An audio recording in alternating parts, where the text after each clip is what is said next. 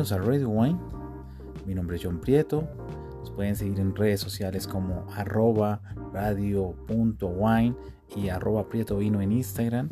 Y empezamos el día de hoy. Seguimos en la cuarta temporada, episodio 12. Y el episodio 12 nos habla, hablaremos como tal de la cepa emblemática o decir la Blanc de Noirs, también conocida como la blanca de las tintas es la Pinot Noir. Esa variedad Pinot Noir dada pues su nombre pues a lo que da el racimo. Ese racimo es bastante maravilloso, es como si estuvieran eh, colgando eh, las famosas piñas de los árboles de pino. Entonces por eso es el nombre de Pinot Noir. Ese da ese, esa connotación. Entonces de ahí pues partimos a que la Pinot Noir es una uva muy interesante y que les puedo decir que eh, es prácticamente la, la, marca o específicamente el vino más famoso del mundo se hace en una parte con la variedad Pinot Noir. Se llama la Gran Champagne. Entonces cuando hablamos de champán, posiblemente en su mezcla o prácticamente en la gran mezcla que usualmente se hace, se va a encontrar la variedad Pinot Noir, la blanca de las tintas. El origen pues data siempre de decir de Borgoña, en una región muy francesa, con unos climas muy frescos, característicos de la región.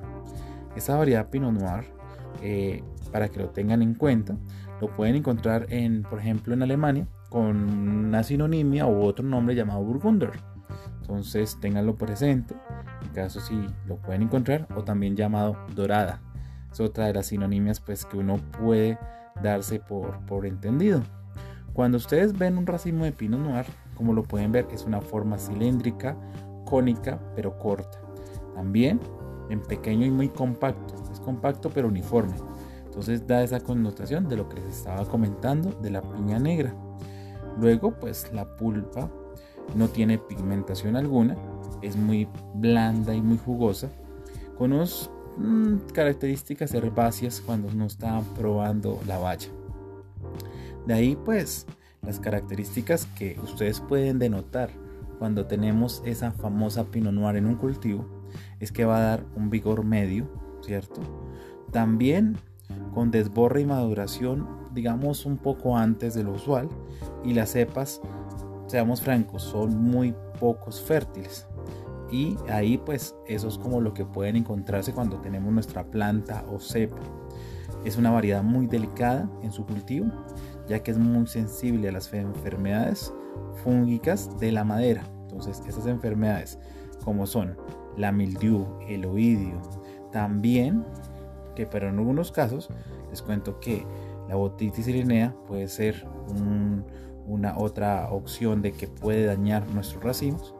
También es muy sensible a la polilla, eh, que es un tipo de polilla que ataca a los cultivos de uva.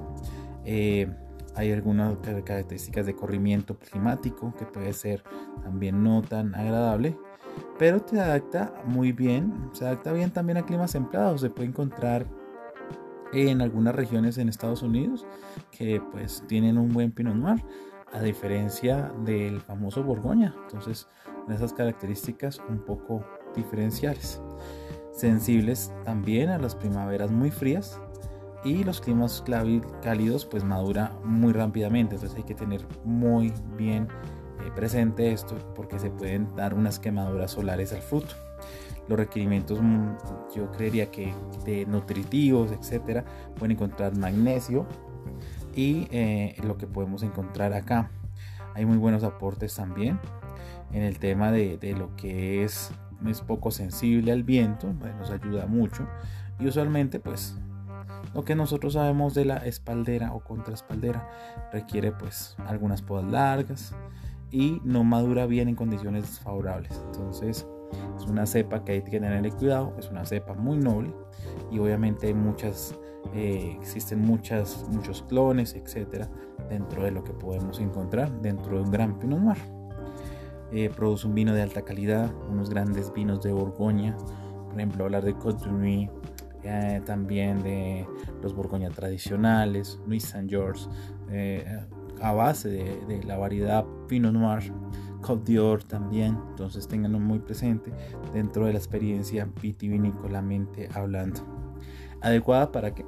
Adecuada para hacer vinos tintos muy suaves, pero como les comentaba al inicio, cavas, champáns pueden ser opciones interesantes, porque no hablar de un cava español a base de Pinot Noir. Muy buena base, muy buena experiencia, y eso definitivamente es el disfrute de un buen Pinot Noir. Ahí es cuando ustedes tienen que denotar esas características únicas del Pinot Noir. Ese Pinot Noir puede ser muy suave en el paladar, muy ligero, con, como, como diciendo la connotación en, copa, tiene que ser muy tenue, es muy casi no tenemos color, casi no hay polifenoles dentro de las características de en copa, entonces un color muy suave, muy ligero y obviamente se vamos a denotar mucha fruta fresca eh, dentro de, nuestro gran Pinot Noir en los cuales puedo decir frutas rojas, cerezas, frambuesas, muy frescos y suaves. Una acidez que, que le da esa chispa agradable, bien, bien interesante.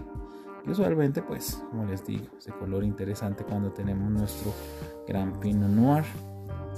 Esto fue el capítulo 12 de la cuarta temporada de Ready Wine.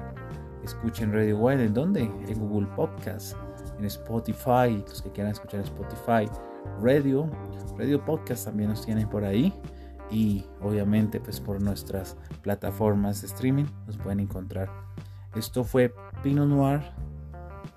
Disfruten del vino, busquen, hay muchísimas marcas interesantes. Hablar de Río Negro en Argentina, ¿por qué no hablar de Oregon en Estados Unidos? Disfrutar obviamente de los clásicos borgoñeses que son maravillosos y la gran champán. Disfruten y quiero que disfruten en algún momento la variedad Pinot Noir, la Pinot Noir, considerada la blanca de las tintas, blanca de las tintas o la Noir de Blancs. Feliz tarde, noche, mañana y esto es Radio Wine.